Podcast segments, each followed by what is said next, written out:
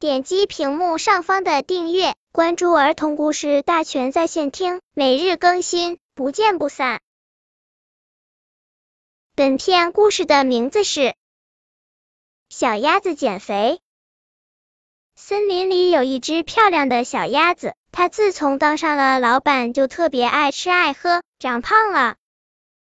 森林里要举办舞会，邀请了小鸭子，可是小鸭变胖了，动作很笨拙，但它却没注意到，以为自己还很美。